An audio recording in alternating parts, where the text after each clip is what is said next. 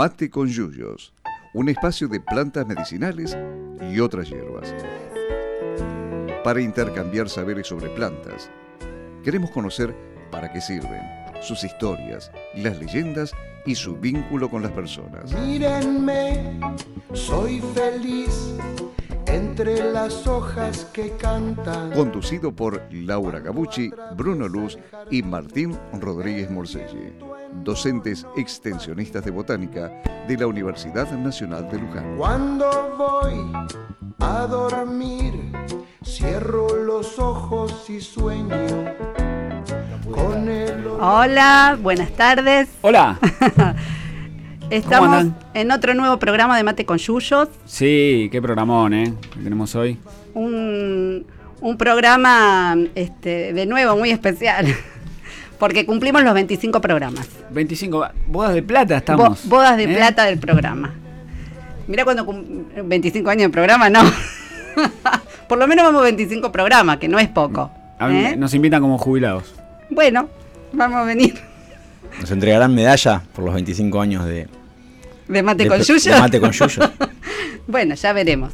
Pero acá estamos con los 25 programas. Hoy un equipo este, Especial también. especial también, ¿eh? Está ¿Eh? Lauti, como siempre, vino Ian, acá, que está de pasante en nuestra enfermería. ¿eh? Grande Ian. Y vino Santi, que está. Lo venimos, ¿De qué te trajimos, Santi? De, Asistente gastronómico. Asistente gastronómico. Estamos acá con la, con la picadita, ¿eh? Alguien tenía que pasarla mal y nos tocó a nosotros. Y allá está firme Quique. Gracias, Quique, ¿eh? como siempre. Está Quique operando Operador. y bueno, tenemos una, una picadita que acompaña uno de los productos de que se elabora con la planta de la que vamos a hablar hoy. Sí, hoy, hoy tenemos que- tema eh, la vid, ¿eh? la viña, eh, la uva, Ajá, ¿sí? Así que bueno. para, para recrear un poco eso, este, bueno, tenemos acá algunos productos sobre la mesa, porque en todos los programas de radio se escucha que comen, que la gente le lleva cosas, ¿viste? Sí, nosotros como nadie nos trae nada, nos traemos nosotros. Bueno, no importa. Yo amasé, hice el pan. Muy bien, estuvimos haciendo mandado, tenemos el, el salame que nos, nos trajo el Fede, el Fede nos trajo el salame Quintero de Mercedes, Fede trajo salame de Mercedes, yo amasé pan. chorizo seco, Bien. quesito, Hay queso. bueno, bebidas también, aparte y algunas mate. cositas para beber. Todos producto de la uva. Sí, sí, ¿No por es supuesto. cierto? Bueno, Bueno. estamos transmi- transmitiendo en Instagram, en vivo, ¿eh? Botánica Unlu, este, además de la radio. Y, mm, ¿Y qué? ¿Y qué más?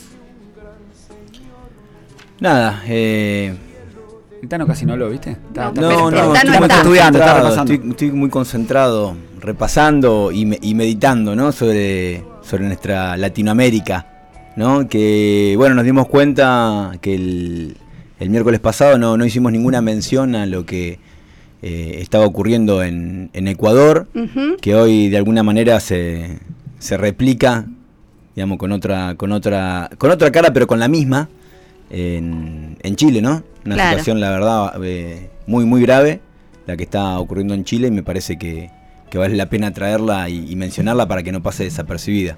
Para que nunca más pasen desapercibidas estas cosas y, y ojalá eh, el, el pueblo siga dando, dando pelea. Hoy a la mañana escu- escuchaba que ya son 17 muertos en, en Chile. Sí, en realidad el número de muertos es. Algunos hablan más, Sí, de más algunos de hablan de 20. más, Sí, sí, of- Sí, depende, oficiales, que Sí. siempre uno sabe que atrás del número oficial siempre, lamentablemente, eh, hay, hay más personas. Ni hablar de, la, de las consecuencias, ¿no? De, de- de los heridos, de, de todo lo que implican este- estos procesos violentos, ¿no? En- lo más grave que es a manos del Estado. Exactamente. Así que bueno, la semana pasada la verdad que se nos pasó eh, mencionar lo de Ecuador, pero esta semana no se nos va a pasar lo de Chile, no se nos está pasando. Y si bien nosotros estamos contentos acá festejando nuestros este, este programa que teníamos tantas ganas de hacer, eh, vamos a reflexionar un poco ¿sí? sobre, sobre esta realidad que, que es, rea- es una realidad de, de- de países hermanos. ¿sí? En un momento éramos todos un, un- un solo, un solo país, un solo... Entonces, bueno, eh, por suerte en esta época, sí lo que tiene, lo que tiene de bueno esta época, a pesar de que hay cosas que se siguen repitiendo a lo largo de los siglos, ¿eh? injusticias y maltratos, pero la tecnología lo que, lo que hace ahora es que todo se, sea más fácil la, la comunicación y uno puede enterarse al momento que se están llevando a una persona, se filman las cosas, se sacan fotos, se divulgan y podemos este, estar todos alertas y hermanados, ¿sí? de alguna manera y acompañando. Eh, nos están llegando en, a, a, todos por, este, distintos lugares, por, distintos, medios, medios eh, desde videos, audios, fotos que mandan este, hermanos de, de, Chile compartiendo lo que pasa. Así que elegimos de todo eso, elegimos un audio, ¿sí? de una periodista chilena. Es de ayer, hoy, hoy y mañana hay paro general en Chile, 23 y 24 se decretó paro general. Eh, y todas las organizaciones gremiales lo que pedían era que la gente no solo que no fuera a trabajar, sino que no saliera a comprar, que no hicieran ninguna actividad, o sea, que se viera, que se mostrara que el país estaba absolutamente eh, eh, inmovilizado, ¿sí? inmovilizando sus, sus actividades. Eh, bueno, compartimos entonces, si les parece, el audio de esta, de esta periodista chilena. Buenas tardes, mi nombre es Andrea Ramos desde Valparaíso, Chile, para Radio Comunitaria La Mosquitera, Argentina. Quiero mandar este comunicado para contar la situación en Chile. El pueblo de Chile se levantó por las injusticias sociales por el alfa de tarifas, de tarifas en transporte, por la precaria salud y educación que vivimos, por las colusiones empresariales, por el negocio del gobierno con las élites, por la evasión de impuestos de las empresas, por el robo millonario de Sebastián Piñera, por las pensiones previsionales que tienen a nuestros ancianos y ancianas viviendo en la miseria, por el robo del empresariado por el agua. En Chile no hay agua para los pequeños agricultores, pues las empresas grandes están desviando el agua. Las manifestaciones siempre han sido pacíficas en Chile y los medios de comunicación están tergiversando la información haciéndoles creer que hay caos. El caos lo están generando los uniformados, los militares y carabineros que están en la calle. Ellos mismos están incendiando los supermercados cuando las calles están llenas de carabineros y de milicos. Es imposible que estén el pueblo incendiando los supermercados. Ellos están inventando los saqueos, la población está organizada. El pueblo no saquea al pueblo. La violencia en Chile en este momento es extrema. Anoche, frente a mi casa, frente a mis ojos, y venían cuatro hombres caminando llegaron los carabineros de frente y le empezaron a tirar eh, balazos a quemarropa, empezaron a dispararles a quemarropa. Y yo personalmente tuve que gritar para que los carabineros supieran que nosotros estamos mirando, que no pueden llegar y matar frente a nuestros ojos. Estamos mirando, tenemos nuestros celulares prendidos, nuestras cámaras prendidas, en toque de queda nos hacen cerrar las puertas y abrimos todas las ventanas, prendemos todas las luces. Tienen que saber que estamos presentes, no los vamos a dejar actuar en silencio, en la oscuridad. Está desapareciendo gente, eh, van más de 20 muertos en Chile y eso no lo está comunicando la televisión. La televisión, por otra parte, está tratando de manipular a través de eh, imágenes y están utilizando sonidos en frecuencias específicas para generar pánico en la población. Eh, los supermercados están cerrados o están desabastecidos y en las bodegas populares ya no queda mercadería. Eh, los, los, camioneros se pararon ahora y siempre ha sido un gremio de derecha. Eso siempre lo hemos sabido en Chile, así que se paran los, los, los, camioneros y en el fondo se están uniendo a la, al gobierno para desabastecer a Chile y que finalmente Chile pida el retorno, ¿verdad?, a la normalidad, entre comillas, y el pueblo de Chile ya conoce el manejo. No vamos a bajar los brazos, estamos abastecidos, si tenemos que hacer ollas comunes, la vamos a hacer. No vamos a caer en sus manipulaciones, no tenemos miedo. Em, las manifestaciones no son terroristas, es todo el pueblo de Chile pidiendo justicia social y libertad, desde bebés en las calles hasta ancianos. No somos terroristas, no somos un grupo minoritario violentista, somos todo el pueblo de Chile. Se está infiltrando, información desde la moneda para que todo el mundo, y no quieren que lo sepan, porque no quieren que los empresarios internacionales sepan el caos que se está viviendo en Chile porque dejan de invertir en Chile. No nos importa, queremos Chile justo y unido. Vamos a saberlo igual, agradecemos también eh, el paso de esta información. El pueblo está organizado en juntas de vecinos, en federaciones, en organizaciones sociales para frenar la injusticia social. No bajaremos los brazos, no tenemos miedo, somos hijos e hijas de la dictadura. Nos quitaron tanto que nos quitaron el miedo. Nos levantamos por nuestros hijos y hijas para que vivan en un país libre y justo. Fuera Piñera, fuera milicia de nuestras calles. No somos un grupo minoritario, es todo un país exigiendo justicia. Estamos organizados y venceremos. Gracias. Bueno, contundente, ¿no? Sí, la verdad que una eh. cosa que estén pasando por esto y uno no se entera, ¿no? Porque hasta que no pasó esto estos días uno no, no estaba al tanto de todo el, ese iceberg. No, so- no Chileno. solo que no se entera, sino que uno, yo por lo menos me he cansado de escuchar las bondades del modelo chileno. O sea, cuántos economistas eh, han pasado por decenas de programas de, de la televisión argentina eh, alabando el modelo chileno, ¿sí? diciendo qué bien que le va a Chile, tendríamos que ser como Chile, fíjense cómo, cómo este, esa sociedad después de una dictadura tan larga se ha podido organizar y lo bien que les va. Lo cierto es que le va bien a una minoría y que la mayor parte del pueblo tiene que pagar desde, bueno, el detonante fue el precio del metro, ¿sí? que lo usan millones de personas por día en Santiago, que es el más caro de toda, de toda América y que la gente no, no tiene para pagarlo. ¿sí? Además de que es de una, em- una empresa transnacional chilena.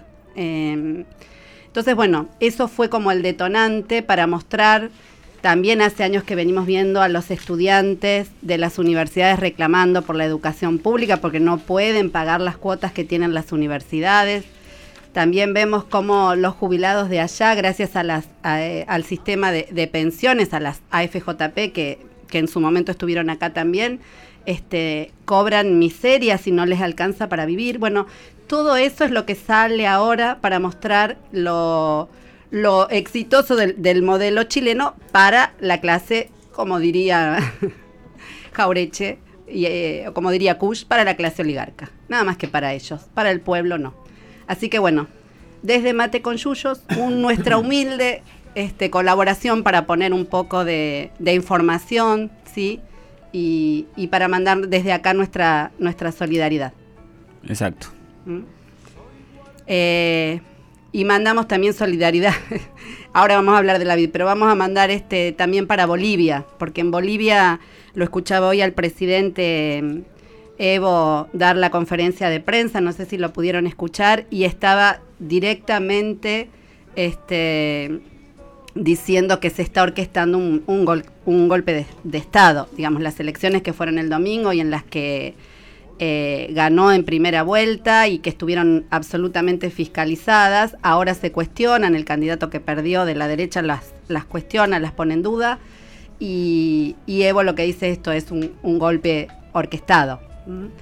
Así que bueno, también nuestra, nuestra solidaridad para, para Bolivia, de la que hablamos tantas veces y en tantos programas, por, por el cambio sí que ha producido este, este gobierno de Evo en, en la clase trabajadora, sí, para mejorarle la calidad de, de vida a la gente.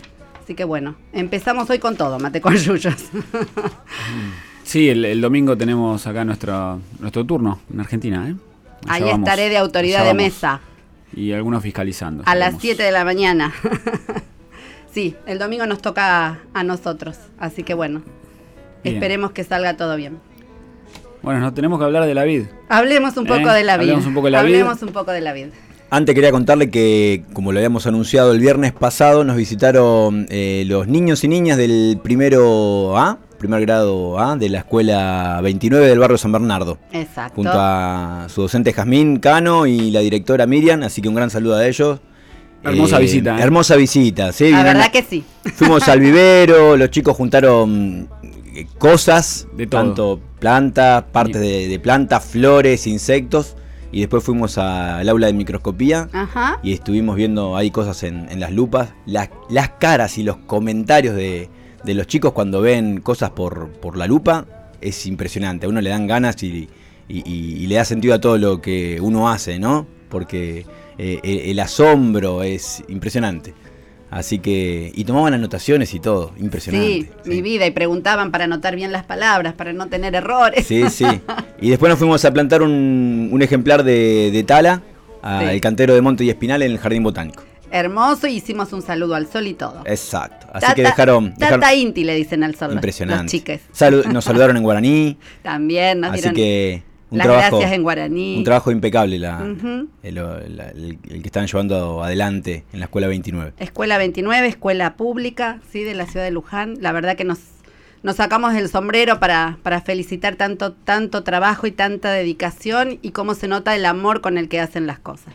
¿Eh? Así que es un gusto siempre recibirlos y estar acompañándolos en las actividades que, que quieran hacer con nosotros. Y or- orgullosos de la, educación sí. pública. sí. ¿sí? Bueno, ahora sí, Martín, podés hablar un poco de la vid, si Estoy querés. tratando de que esto de Instagram vuelva a funcionar. Ah, no funciona Instagram. Juanito, volvé. Juanito hoy no puede estar. ahí ahí a lo ver, tenemos a, a Lauti tratando de. pero está Lautaro. Ahí está, mira, Lauti lo. Muy bien, gracias Lauti. Lautaro. Bien, ¿eh? Ahí está, ahí estamos. Bueno, largamos con la vida entonces. Dale. Bueno, la vid Tiene un nombre científico. tiene un nombre científico, vit- vitis vinífera. ¿eh? El género es vitis Bien. y hay vides por todo el mundo. Hay más, más de 60 o cerca de 60 especies de, de vitis ¿eh? y están por todo el planeta. Eh, no es que está solo la vitis vinífera, que es la vid europea, Ajá. eh, de allá originaria de Europa del Este, sino que hay más de 60. lo- por ejemplo, los centros de, de riqueza en, diversidad de vitis están en China y en el este de Norteamérica. Mira. Así que no están en Europa. Lo que pasa que, bueno, el, el mundo es europo- eurocentrista, entonces se ha difundido eh, la vitis. Ahí se, se- se piensa que ha sido domesticada hace unos 5.000 años en Irán, otra fuente dice que hace 7.000 años por Turquía y por Georgia, que es allá un- uno de los países de la ex Unión Soviética. ¿eh? Eh, los, los aztecas y los mayas tenían vides también, pero no, no hacían vino con las vides. ¿eh? Y también se aparecen en, en las pinturas de chinas muy antiguas en esculturas y en Egipto. ¿eh? Sí. El, el tema del vino, eh, las vides para elaborar vino. Así que se ha domesticado hace muchos años. Y como medicina el vino, ¿eh? Después vamos a dar un... Después hablamos de la medicina, sí. Pero quiero decir Pero- que ya en esos, en esos grabados y entonces ya se ve el uso medicinal del vino. Exacto. Bien, Sí, que el proceso de vinificación eh, prácticamente comienza con la domesticación de, la, de las vitis, ¿no? Allá lejos y hace tiempo, hace 5.000 Sí, años. había, había una especie, eh, viti- la vitis vinífera en realidad a veces, algunos dicen que había una subespecie silvestris que era dioica, o sea que había plantas masculinas y plantas femeninas con las cuales costaba más obtener fruta y después finalmente la vitis vinífera es una planta hermafrodita que tiene flores hermafroditas, así que es más fácil obtener fruta de ahí. Claro. Y en la antigüedad se hacían vino en todos lados, en cada pueblito, era un tema, todo el mundo tomaba vino. Hoy en día no hay un lugar en el mundo que donde no, uno no consiga una botella de vino de más- mayor o menor calidad, pero este, se consigue por todos lados, eh, vino. Y durante la, la antigüedad se utilizaba mucho. El lugar donde se mejoraron los vinos fueron los monasterios. Se ve que los monjes estaban bastante con tiempo. eh, Tenían tiempo. esto. Eso Aparte querías tenían que- decir. Tenían tiempo y aparte eh, está el tema de Y paciencia.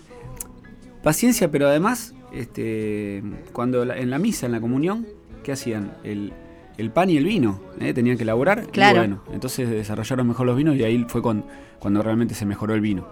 ¿eh? De, de hecho, según la información que tengo yo, el vitis vinífera llega a América de manos de los jesuitas. No sé si tenés la misma Eh, información o, o no. Sí, tenemos de todo, hay de Ah, todo, hay de bien. todo, pero sí. sí en Bueno, realidad, allá por el bueno, 1600. eh, Sí, a- en Argentina antes, se dice que la primer, la primera vid que se plantó, la plantó un, un cura 1556 en Santiago Mirá. del Estero. Así que antes, sí, sí. Lo que pasa que, eh, en- bueno, de, de- de Estados Unidos es la vid y la brusca, que es la, la uva chinche o la vida Ajá. americana, que es resistente a, a la, a la filoxera, que es un- una enfermedad provocada por un, por un Áfido. No, es un áfido, es un Es áfido. un áfido. áfido, no, es- no es No es una una enfermedad, enfermedad. es un áfido. Es un bicho. Un, un Es un pulgón, bicho. para que se den una idea, un áfido es un pulgón. Eso. Bien, y es resistente la, vid- la vida americana y no, no la vida europea no progresó en, en América del Norte hasta avanzado el 1700. ¿eh? Y, y tampoco llegó la filoxera, esta- este problema de, de las vides a Europa, hasta que no se desarrolló el, el barco a vapor, porque no soportaba el viaje. No llegaba, tan- duraba tanto el viaje con los barcos sin propulsión a vapor. Y después con la propulsión a vapor llegó la filoxera, llegó la vida americana, llegó la filoxera a Europa y devastó. Hizo un desastre. Hizo un desastre en 1860 aproximadamente con todas las, las vides allá en, en aquellas zonas. Sobre todo en, en Francia, de- más o menos en 15 años se perdió el 80% del- Sí. de la producción. ¿sí? Francia, uno de los... Antes el vino se servía en vasijas y demás, pero eh, mejoró bastante con el desarrollo de la botella de vidrio y el corcho. ¿eh? Y la, poder poner, colocar la botella este, acostada con el corcho este, en contacto con el vino, en contacto con el corcho. Eh, Eso fue un avance tecnológico importantísimo. ¿eh? Corcho que se obtiene de otra planta. El corcho natural se obtiene del alcornoque, que es un pariente del roble ahí. Quercus suber. Suber. Sí, Exacto. sí. Una planta europea. Un arbolito. Arbolito, muy lindo. Es la corteza de ese, de ese árbol, de alguna manera. Exacto. Sí, muy rara verlo. La, la corteza es. Muy sí, linda. bueno, eh, el- la cosa que la vid europea, la vitis vinífera, se, se considera que es de Europa del Este. Ajá. Y los, lo- los que la difundieron fueron los romanos. Los romanos con el imperio eh, son, tienen tradiciones los romanos, los, hoy en día Italia, ¿no? Los, los romanos de, de las vides y la- eh, Julio César la, la difundió por todos los países europeos que iba conquistando. España, Portugal, Francia, Inglaterra, eh, colocando vides. Después con la caída del imperio, la costumbre de, de las vides y los buenos vinos quedó. eh, y hoy en día los principales productores mundiales son Francia, Italia, España. un- otro gran productor es Alemania, ahí en Europa. Y después está Estados Unidos.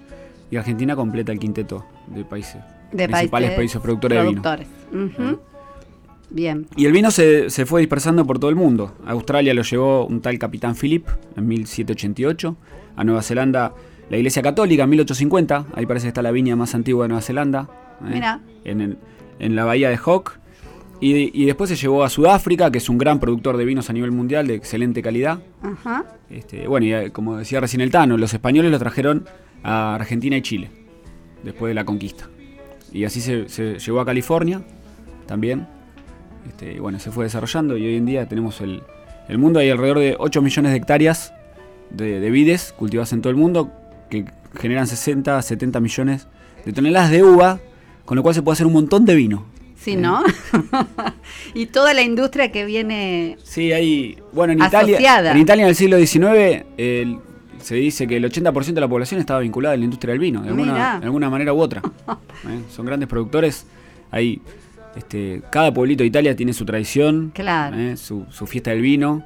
Este, mi hermana vivió en Italia y hemos participado en algunas fiestas del vino, donde se entrega vino gratis. Que, Este, que siempre haciendo sacrificios, Martín. no, alguien tiene que estar para comprobarlo. ¿eh? Claro. Ahí en el Véneto. qué difícil, qué vida dura. Muy buenos vinos. Sí, ¿eh?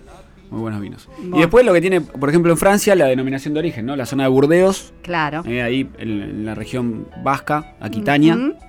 Este, el vino de Borgoña también, que es una región que tiene denominación de origen. Después los franceses encontraron la vuelta a esto de la denominación de origen. ¿Vieron? El champán por un El lado, champán. el Roquefort por otro, eh, y el, Sí, el sí, Borgoña sí. también. eh. Así que bueno. Claro. Y vitis vinífera, se- es, el vino se elabora con vitis vinífera. Otra, elaborarlo con otras especies de, de vitis está prohibido. Nombrarlo vino. Ah, pero no está prohibido elaborarlo. No, pero está prohibido nombrarlo vino y eso tiene que ver con las ventas y con la, con la este, etiquetación. Claro. Sí, es Después una vamos a hablar de vino de la costa, de nuestro país. Bueno, ¿eh? una cuestión más comercial, digamos. O sea, Exacto, sí, evidentemente los productores de vitis vin- vinífera consiguieron esta legislación Sí, en todo el mundo. en todo el mundo y bueno, eso hace que no se pueda los otros productos este, denominarlos así. Pero bueno, se hacen productos con otras vitis que ahora uno es, es- es justamente el, el vino de la costa. Sí, sí, sí. Muy bien, vamos a, a- a escuchar un tema musical. Com- Bueno. Compadre, ¿qué tendrá el vino? Dice este tema musical. Que mm, en realidad estábamos dudando. Santiago había sugerido pasar el de la Mona Jiménez, quien se ha tomado todo el vino, pero bueno, al final nos decidimos por este. Es un tema compuesto por un sacerdote, justamente, por un cura Julián Cini, un sacerdote correntino, que se ve que le gusta la música. Así que compuso este, este tema. Y en realidad eh, nuestra intención era pasar la versión que canta nuestro, nuestro amigo eh, Martín Taboada. Martín Taboada, sí, un artista lujanense. Sí. eh, pero nos jugó una mala pasada el disco. No funciona, no funciona el disco, no, no, no pudimos hacerlo funcionar. Con Quique, con Ricky, No le buscamos manera. la vuelta. Y ahí, eh, ahí tenemos el, el disco Martín Taboada que no pudo funcionar. Y bueno, y no lo pudimos encontrar en ningún, ningún, en ningún lugar. Ni en YouTube, ni en Spotify. Así que bueno, eh, entonces lo vamos a escuchar por las voces de Los Imaguare. Qué antiguo payé tan raro. Qué extraña divinidad. Qué fuerza liberadora tiene el vino. ¿Qué será? Que se mezcla con la sangre, que le sube y es capaz de desatarlo por dentro, compadre, y hacerle hablar.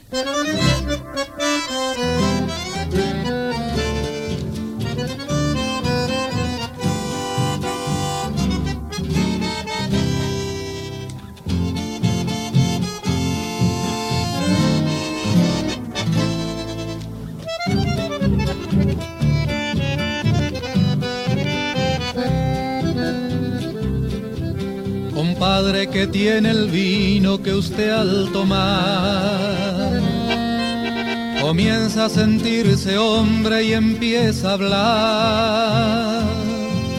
Hablar de lo que más quiere, de su verdad. Y es como si despertara la realidad. Compadre, piense un poquito qué va a pasar. Si un día de estos la gente llega a tomar el vino que necesita y empieza a hablar, hablar de lo que más quiere que va a pasar. Traigan el vino, más vino, traiganlo acá que mi pueblo está callado y es hora que empiece a hablar. Denle vino y vino bueno y ha de gritar su verdad y ha de cantar para el mundo su canto de libertad.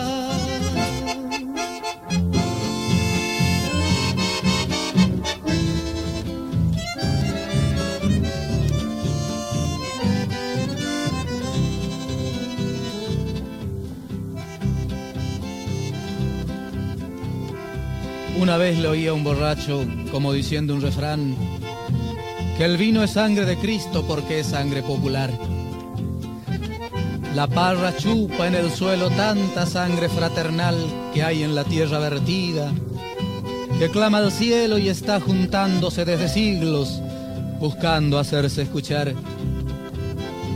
La sangre de los hermanos que amamos y ya no están, de nuestros muertos queridos que nunca nos dejarán, de los que dieron la vida porque amaron de verdad, los que eligieron morirse por no saber traicionar, los que encontraron la muerte buscando la libertad, los que dejaron sus huesos en Malvina y soledad, como raíz enterrada que algún día ha de brotar. Tenía razón el borracho, pensando bien es verdad, el vino libera al hombre y es fermento de amistad. El vino es sangre de Cristo porque es sangre popular. Imagínese, compadre, qué va a pasar si un día de estos la gente llega a tomar el vino que necesita y empieza a hablar Usted ya sabe, compadre, qué va a pasar. Traigan el vino, más vino, traiganlo acá. Que mi pueblo está callado y es hora que empiece a hablar.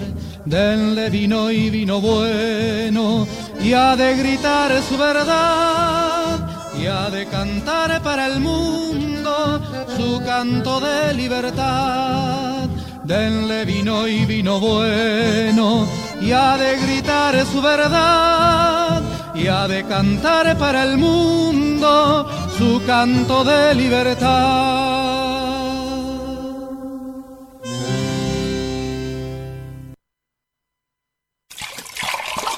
Ya calentamos más agua.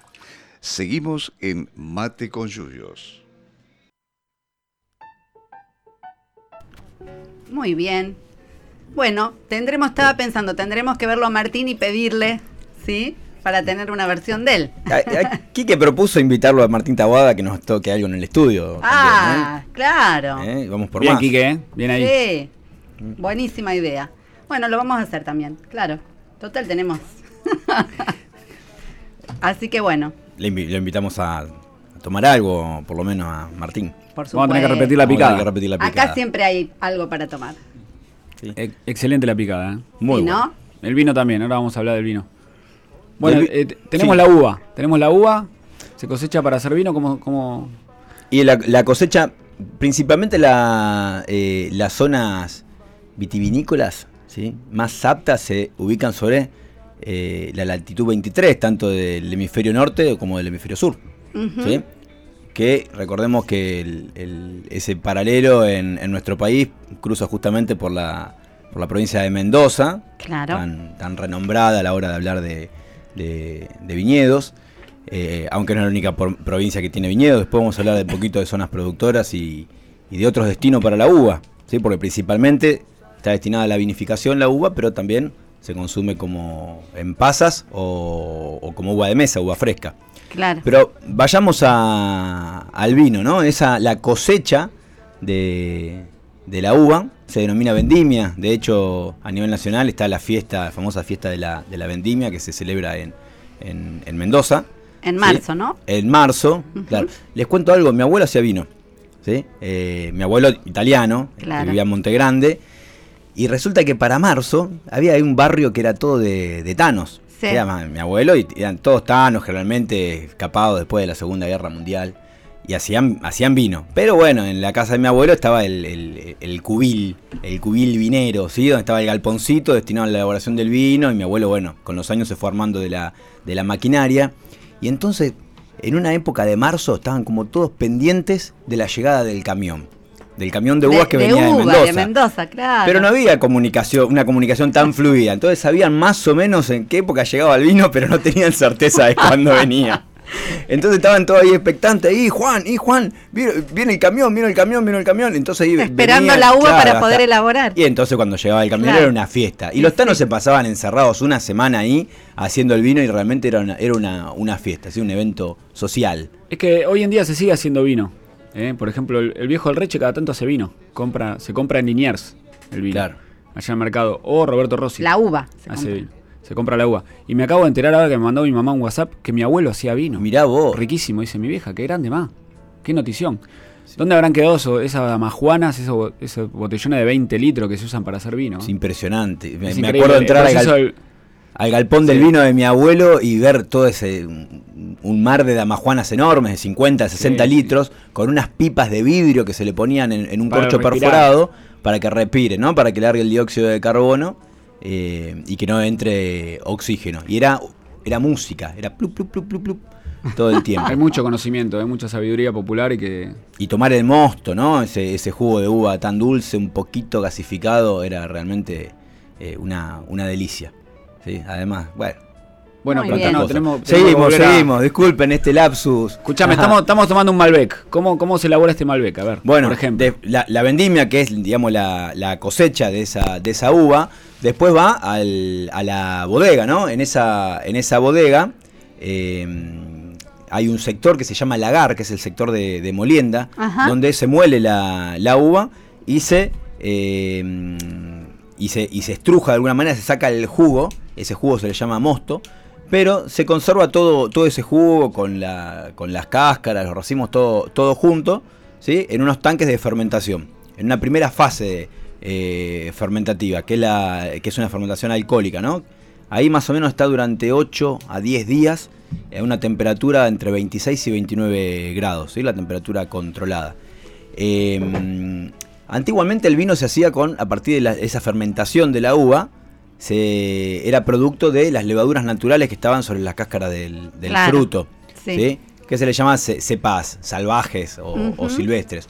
Hoy por hoy ¿sí? hubo todo un proceso de selección de, de- de esas cepas de levaduras y entonces en un, en un momento, en esos tanques lo que se hace, se, se le ¿Vieron que en la etiqueta de, la- de los vinos dice contiene sulfitos? ¿Sí? Bueno, esos sulfitos, eh, lo que el agregado de esos sulfitos lo que hacen es matar a las levaduras silvestres, salvajes, ¿sí? para, luego, para luego incorporar las levaduras seleccionadas, ¿sí? que son de- del género Saccharomyces.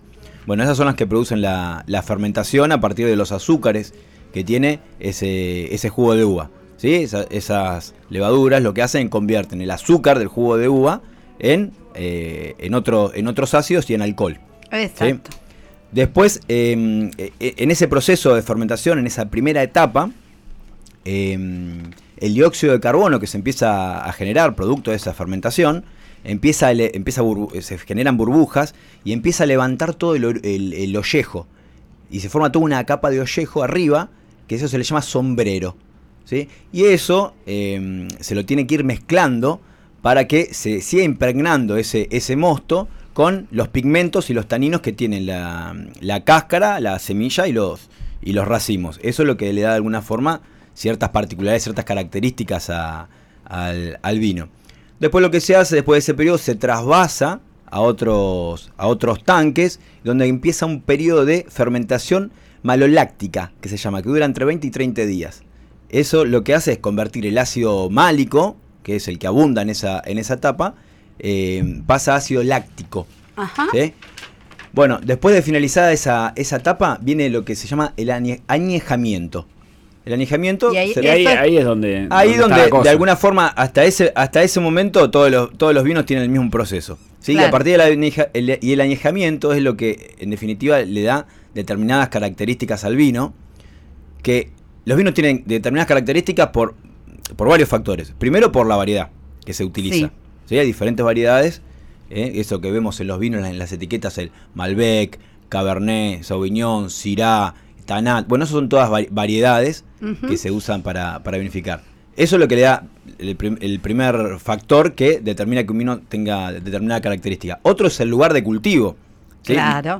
¿Sí? Las condiciones, edafo, o sea, de, de, Agro, suelo, edafo, climático. agro-edafo climática, ¿sí? Eh, son las que determinan de alguna manera la composición de la uva y por lo tanto las características que va a tener ese vino. Claro. Ah, mechando, en Mendoza, por ejemplo, es muy importante el tema de la altura. Aparte de la sequedad Exactamente. ambiental, el tema de la altura, donde están la- las viñas. Exactamente. Eh, y entonces, una, una consulta. O sea, sí, para- sí, te respondo, si te puedo responder. A ver, No. estamos consultorio vitivinícola. Digo, para, para, para contar un poco. Vos estabas este, mencionando cómo era el proceso de un vino, estaba- estamos tomando un vino Malbec. Ahora, para hacer un vino blanco no es necesaria que la, que necesario que la uva sea blanca, ¿no es cierto? Para hacer vino tinto, Sí, ¿sí? es necesario es necesario que- que... la uva sea tinta, sea la uva negra. Pero para hacer un vino blanco se puede obtener el vino blanco de eh, variedades de uva blanca Ajá. o variedades de uva tinta, ¿sí? negra, pero hay- hay- en, en ese caso se le extrae eh, la cáscara, Claro. que son las que le dan los pigmentos O después. sea, la a- piel de la color. uva, Exactamente. ¿sí? eso se saca, se usa solo la pulpa y en ese caso podría eh, obtener vino blanco. Exacto. Mm, Y después que un vino sea eh, más seco o más dulce depende de el, el periodo de fer- el tiempo de fermentación que se lo deje, claro. ¿sí? Porque el dulzor a un vino se lo da el contenido de azúcar que tiene.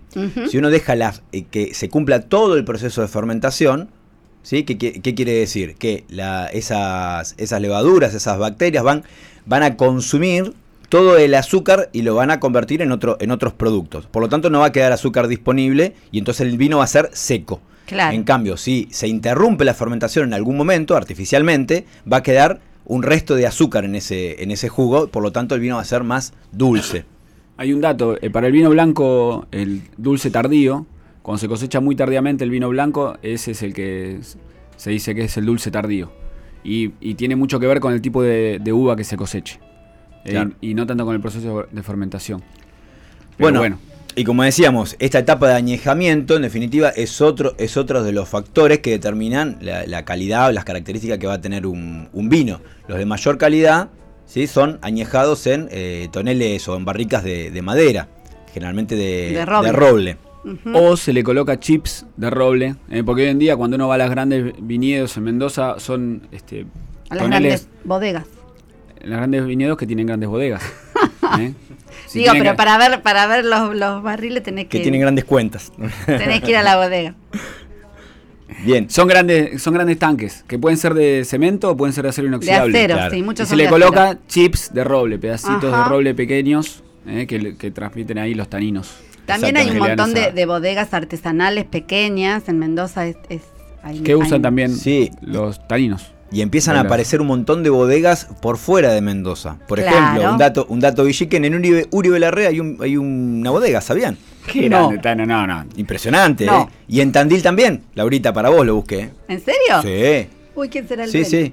Eh, te digo cómo se llama. Cordón Blanco me parece que se llama. A ver dónde lo tengo. Ah, Eh, Yo me sí, hay pongo- todo. me pongo en campaña para ver quién incluso, Incluso, claro. em- Pero es que hay bodegas, promover- hasta, en estas misiones hay bodegas. Claro, de- se empieza a promover esto del, de vino, del ¿eh? camino de- del vino también en Tandil. El cordón blanco, en, de- a partir de pasa es que 2008. Lo incorporaron para Mira. las picadas, Laurita. Claro. ¿Y ¿sí? porque es? Y en Uribe Larrea, finca Donatilio, desde 2011 está. Ah, mira. ¿Viste? Podemos tomar en cualquier lado, eso es lo No, bueno. qué bien, Bueno. me, me quedo tranquila. Aportar a la economía local en cualquier lado. sí. Seguro. Le, les termino de contar lo del añejamiento. ¿sí? Sí. En función del tiempo y en dónde se añeje ese, ese vino es la, es la calidad que tenga. ¿sí? Lo que se llaman vinos de crianza son los que se mantienen añejados durante entre 6 y 12 meses. ¿sí? Los que se llaman reserva son los que se tiene un año, al menos un año en barrica y después se reposa en la botella misma entre 1 y 4 años. Ajá. Y los que se llaman gran reserva son al menos dos años en barrica y hasta tres años en la botella, ¿sí? Pero se comercializan a partir del sexto año elaborado. Ah, bien. Así que Estamos tomando un reserva, ¿eh? un reserva Malbec bueno, del Bueno. 2016. Y tiene una, una medalla del American Wine Awards del 2017. Of the El world. trofeo de oro le dieron a este, a este vino.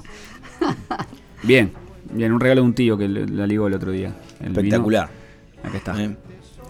Bueno, y, y con respecto a las zonas, vos decías lo de Mendoza, bueno, nombramos estas, pero eh, también la Patagonia hace unos años que, que eh, se ha presentado como una Sí, zona la- productora. las zonas típicas de producción que uno piensa que son Cuyo son Mendoza y San Juan, con casi el 100% de la producción de vino. Claro. 98%. Ajá. Y después están Neuquén y Río Negro, Salta, Catamarca, La Rioja, La Pampa, eh, Desierto 25 ahí, en, lo- en los pagos de, de mi, de mi viejo. Va, eh, La Pampa, ¿no? No Desierto 25, que uno cuando va al sur en la ruta del desierto, Sí. se cruza ahí con la zona de riego, este, en Colonia 25 de Mayo.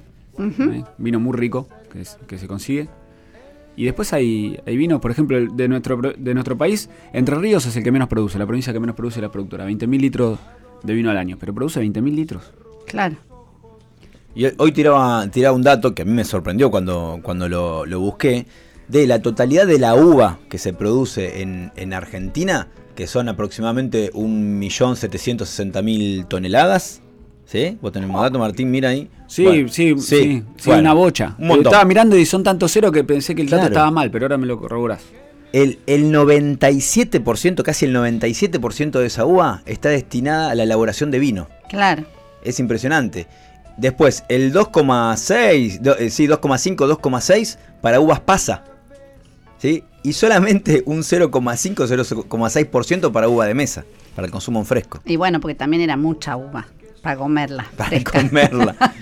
No Sí, llegamos o a sea que- la hacemos vino. No- no Prácticamente, llegábamos para comer prácticamente el, el- toda la uva que se produce en Argentina está destinada Al vino. al vino. Y es nuestra bebida nacional el vino, ¿sí? Hace unos, hace unos años este, se había retomado una campaña ¿sí? para, de promoción del vino, porque en algún momento estuvo, este, tuvo mucha competencia de la cerveza. Eh, y entonces eh, se empezó, digamos, con esta, con esta campaña para promover el, el consumo, sobre, sobre todo este, para que los jóvenes lo consumieran, ¿no? Porque los jóvenes están por ahí más acostumbrados al consumo de cerveza. Y bueno, el, el- el logo de la bebida nacional, este, Y te digo, hoy en día yo tomo cerveza y tomo vino indistintamente. sí lo sé. Este, es, mucho mejor tomar vino. Desde el punto de vista de la salud, por los beneficios que trae. Claro, el, el, el, el costo-beneficio. El, en realidad el vino decíamos hoy que los datos de, de, de 5.000 años, 4.000 años, pero en, en, en, en esos este, datos de, de antigüedad ya eh, se veía el, el uso medicinal que se, le, que se le daba. La medicina china, la medicina ayurvédica, eh, todas las medicinas antiguas, tradicionales de la humanidad usaban y preparaban vinos medicinales en los que colocaban hierbas, ¿sí? Ahí puedo dar la receta, ya que estamos. Dale, ¿Quieren? dale. Porque nosotros podemos hacer nuestro propio vino medicinal.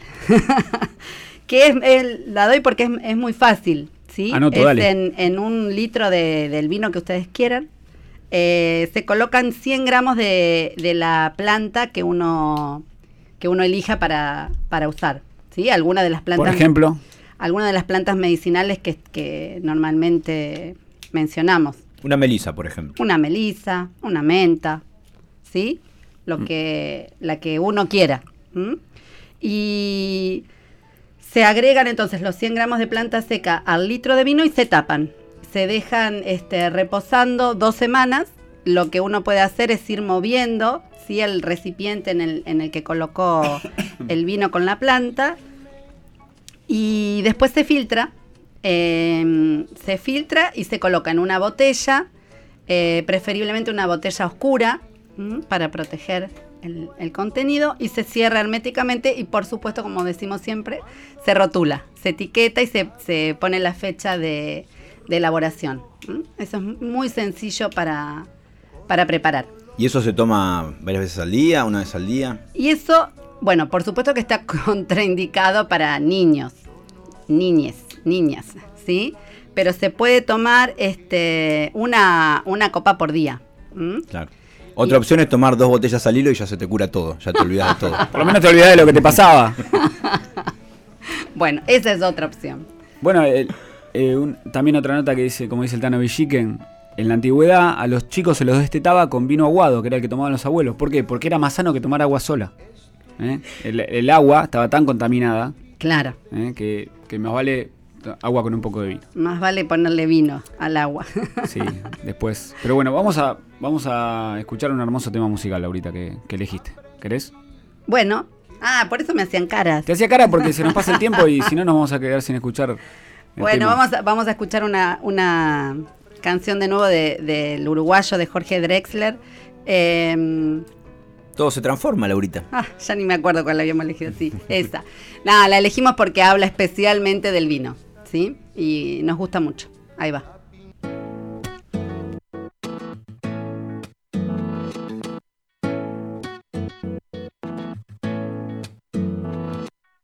Tu beso se hizo calor, luego el calor movimiento, luego gota de sudor que se hizo vapor, luego viento que en un rincón de La Rioja movió el aspa de un molino mientras se pisaba el vino que bebió boca roja. Tu boca roja en la mía, la copa que gira en mi mano y mientras el vino caía, supe que de algún lejano rincón de otra galaxia, el amor que me darías, transformado volvería un día a darte las gracias. Cada uno da lo que recibe, luego recibe lo que da. Nada es más simple, no hay otra norma, nada se pierde, todo se transforma. todo se transforma.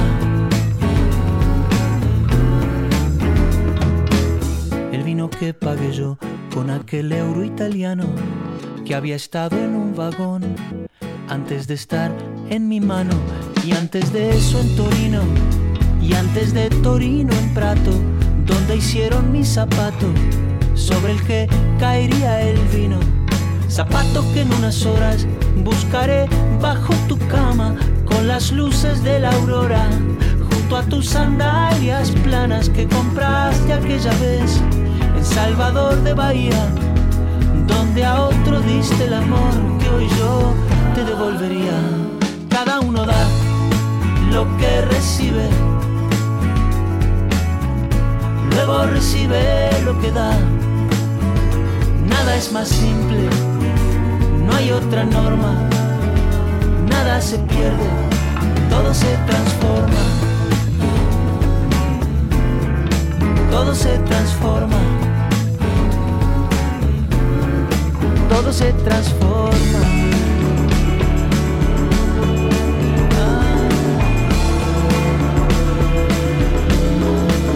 Se transforma.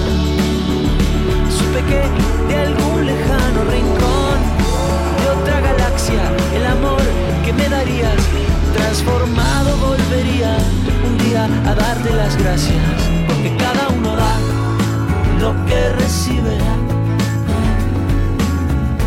luego recibe lo que da.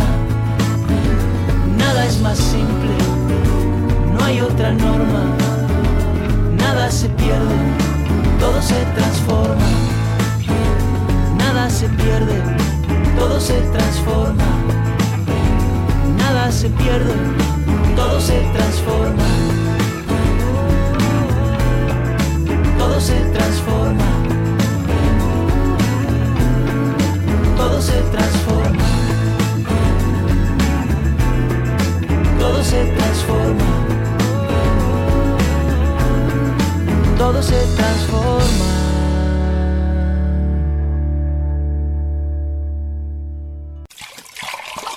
Ya calentamos más agua. Seguimos en Mate con Yuyos. Bueno, me encanta esa canción. Estábamos hermosa, acá hermosa la cantando todo. ¿Qué?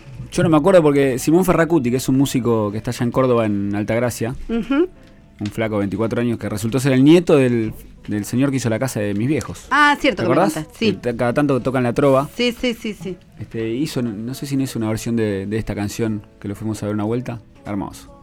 Eh, Bueno, pero a Drexler le sale mejor. Y pero viste, depende de, de quién escuche la primera versión de una canción. Bueno, puede ser.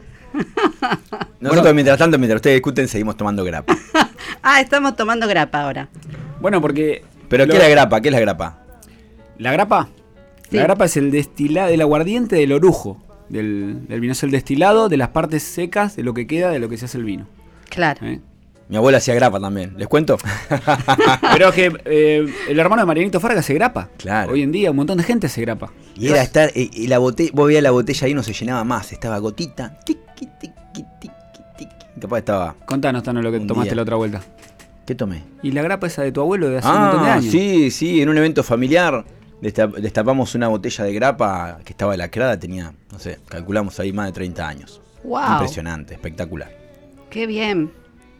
Bueno, el- la grapa que estamos tomando me la trajo mi hermano Victoriano a casa para que haga un licor. Tengo que hacer un licor de, de algo. ¿Sacrilegio? Y déjalo a mi hermano, él que, que- qué sé yo. Ah, o sea que es, es de, de él, de tu hermano. Sí, pero es una grapa italiana eh, espectacular. Muy Sí. Muy rica. Y después está otra bebida conocida que se hace también con, con la uva, es el pisco. Claro, qué Eh, rico. Que hay dos, este, ahí se pelean. Chile Ahí hay Perú. problemas. Otro, otro, Ahí otro tema. En el Chile, el pisco de Perú y el pisco de, de Chile. Hay un chile Eh. peruano que tiene denominación de origen peruana, ¿sí? Y es más, hay un mm, es la bebida nacional de Perú y es la bebida nacional de Chile. y cada uno este, pelea por su por ser el inventor del lo, pisco. Lo que tiene bueno, la- la- el pisco es la destilación de las uvas directamente. Claro. No del orujo, como No, es no, la no. grapa, sino de, la- de las, de las uvas. Y después está el brandy. Que brandy significa en holandés vino quemado. Mira, Sí. no sabía. Sí, un vino que le vendían los españoles a los holandeses. Quemado. Y elaboraban vino quemado. Y se hace, pero se hace a partir de vino de uva blanca. Ajá. La uva tiene que ser blanca. Y después está el coñac también, que es un tipo de brandy. No, perdón, me equivoqué. No. Acabo de hablar bien. El coñac es un tipo de brandy que se hace a partir de, de uva blanca, de vino de Ah. uva blanca. Y el Ah. brandy significa vino quemado. Bien. Mirá vos. Todo derivado de la, de la uva. ¿eh? La uva, que es fruta noble. Cada vez la quiero más. De ¿Qué? hecho, de- del orujo se puede sacar eh, el aguardiente, la grapa, o se puede extraer aceite. A Claro. partir de las pepitas, de las semillas. De las semillas, de las semillas. De las pepitas de las semillas, sí. la uva tiene un montón de usos. Nosotros mencionamos la uva de mesa para consumo fresco, pa- como pasas, para el vino, para otras bebidas alcohólicas, pero también tiene, tiene muchos más usos. El tema del aceite, el tema del vinagre que se elabora, Claro. ¿eh? la, la hoja de la parra. ¿eh? Las cocinas árabes, otomanas o turcas y griegas también se utiliza. Riquísima. ¿Qué Sí. comiste, Laurita? Y se hacen eh, como unas especies de Niño envuelto, de niño será. envuelto, ¿sí? Usando las... Es más, vienen las, las hojas de parra, vienen en frascos, en salmuera, ya listas para, para usar, y después se prepara un relleno con carne picada, arroz, y ahí es fundamental la mezcla de especias que se usa, que ahí está la gracia, digamos. Se pone ese relleno en, las hojas de parra, se hacen los rollitos, y se consumen, y son muy sabrosos. Muy ricos. Y también se eh, hay vino que se hace con ciruela, el vino de ciruela. Y esto nos lleva al vino de la costa. Porque el, el vino de ciruela lo elabora la cooperativa de, de neoviñateros de la costa, de Berizo. Ajá, bueno. Porque, ¿escucharon hablar del vino de la costa? Por supuesto. Sí. Bien. El vino de la costa se hace no con vitis vinífera, se hace con vitis labrusca, variedad Isabela. Que es una vides que trajeron los tanos en el 1860-1870. Y en cierta época, año 40, se cultivaba desde San Nicolás hasta Berizo. Toda la costa del río Paraná y río de la Plata con vides. Es resistente al agua. Yo he visto los, los cultivos en Berizo cubiertos con agua, 20 centímetros de agua por la crecida del río, y las tipas ni se enteran. Se va el agua y siguen produciendo vino. ¿Y la, la uva cómo es? De, el fruto, digamos. El fruto es redondito, oscuro, chico. Chiquito. Es rico. En La la abuela agua había. chinche. La agua chinche. Ah, es la agua eso, chinche. eso, es la agua chinche. Uva chinche, uva americana. Ah, Son está sinónimos. bien. Sí, sí. Está bien. Bastante rica. A mí me, acordar la casa me de mi abuelo. parecía que era así, pero por las dudas, claro. Sí, muy, comu- muy común en, Muy la- común, en bueno. casas de abuelas. En la casa de, de mi abuela Mercedes estaba el parral, donde se hacían todos los festejos familiares, Exacto. abajo del parral. y bueno, sí, era la guachinche, claro. Que parral en realidad es el sistema de conducción. Sí. Ese sistema de conducción alto, elevado, que se arma como un techo. Pero en realidad hay otro sistema de conducción eh, En en, los viñedos, sí, claro. un montonazo hay. Sí, sí. Eh. Bueno, pero la década del 40 y la década del 60 del siglo pasado se llegó a producir por año hasta un millón de litros de vino de, de uva de la costa. Mira. Qué Era cantidad. increíble. Y se vendía todo. El tema que con, con la aparición y la preponderancia de los vinos cuyanos, con la ley de vitivinicultura que prohibió que el vino de la costa se le llame vino a partir de Vitis la Brusca, con la inmigración de los jóvenes del campo, de esas zonas, y con la crecida del río, eh, más espectaculares, se empezó a, a decaer, a decaer, a decaer la producción, y llegó a 1999 con unas eh, dos hectáreas de viñedo en pie Oh, y cuatro o cinco familias que venían bancando la parada nada más. mira.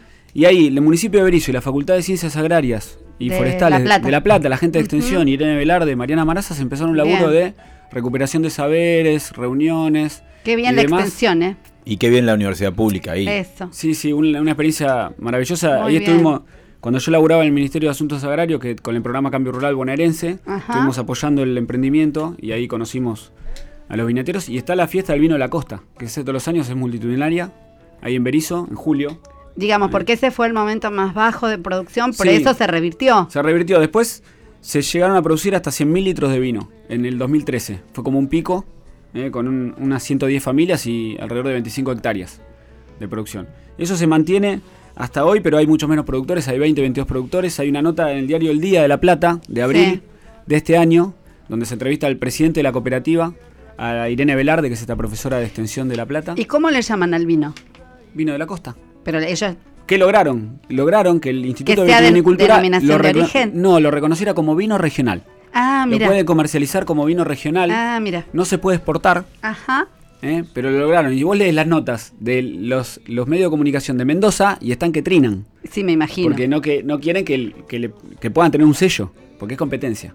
Ahora, ¿Eh? que bueno. Es un vino que es un vino rico, ¿eh? no Sí. tiene el sabor que estamos acostumbrados a los paladeros, el vino seco de, de- de Cuyo. Sí. Pero es un vino rico y se lo, te lo quitan de las manos. Se vende todo.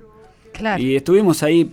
Es muy interesante porque hoy en día hay gente de un instituto, no me acuerdo ahora el nombre, particular de La Plata, acompañando con las cepas, con, acompañando con los fermentos, acompañando todo el proceso para que se haga de manera seria.